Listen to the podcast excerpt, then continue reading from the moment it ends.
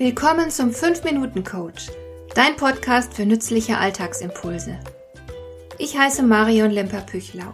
Als erfahrener Coach habe ich jede Menge psychologische Tipps für dich, mit denen du leichter durch den Alltag kommst, damit dein Leben ein bisschen einfacher wird.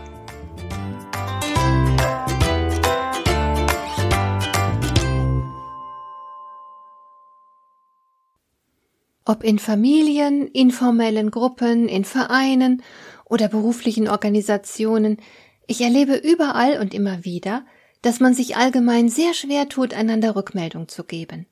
Entweder trauen sich die Beteiligten erst gar nicht auszusprechen, was sie bewegt, oder aber sie platzen in einer Form damit heraus, die geradezu beziehungsgefährdend ist.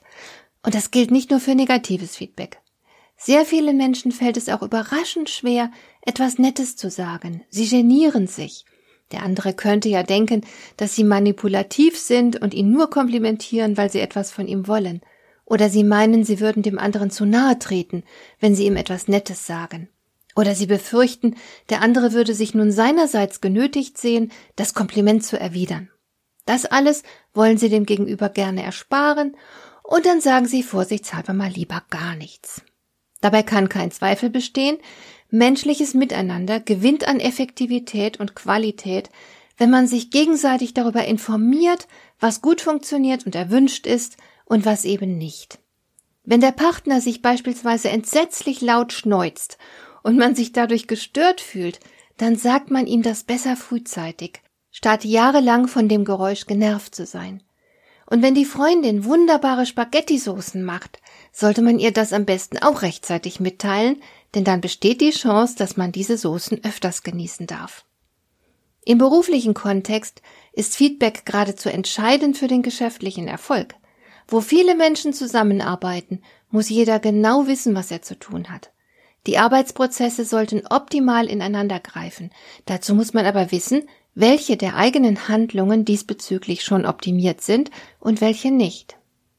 Es gibt nun ein wunderbares Rückmeldesystem. Es ist wie ein Spiel mit einfachen Regeln. Dadurch muss niemand mehr ängstlich oder gestresst sein, wenn er Feedback gibt bzw. erhält.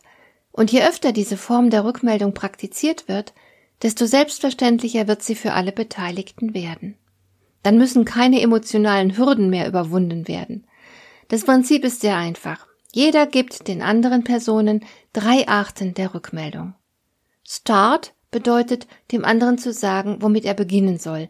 Also nicht, du bringst nie den Müll raus, du bist so faul, sondern ich hätte gern, dass du demnächst regelmäßig den Müll rausträgst.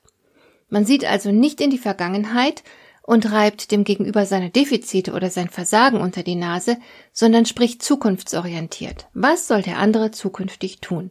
Womit soll er starten? Stop bedeutet, dem anderen zu sagen, womit er aufhören soll.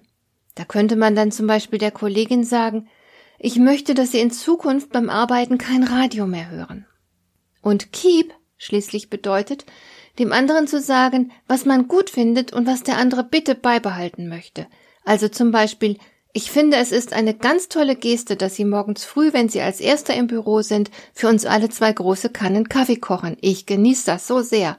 Oder auch, ich fand es sehr hilfreich, dass Sie bei unserem Meeting am Donnerstag so viele gute Fragen vorbereitet hatten. Das hat den Prozess ganz sicher beschleunigt. Ich finde, wir sollten das in Zukunft bei diesen Themen immer so machen. Und so gibt eben jeder den anderen systematisch Feedback. Die Ritualisierung des Vorgehens macht die Rückmeldung viel einfacher. Zudem ist so sichergestellt, dass niemand ausschließlich negatives Feedback bekommt. Diese Feedback-Methode ist sehr ausgewogen. Das macht sie emotional schonend und erhöht zugleich ihren praktischen Nutzen. Mein Rat, einfach mal ausprobieren. Hat dir der heutige Impuls gefallen? Dann kannst du jetzt zwei Dinge tun. Du kannst mir eine Nachricht schicken mit einer Frage, zu der du gerne hier im Podcast eine Antwort hättest. Du erreichst mich unter info at lemper-püchlau.de. Und du kannst eine Bewertung bei iTunes abgeben, damit diese Sendung für andere Interessierte sichtbarer wird. Schön, dass du mir zugehört hast. Bis zum nächsten Mal eine gute Zeit für dich.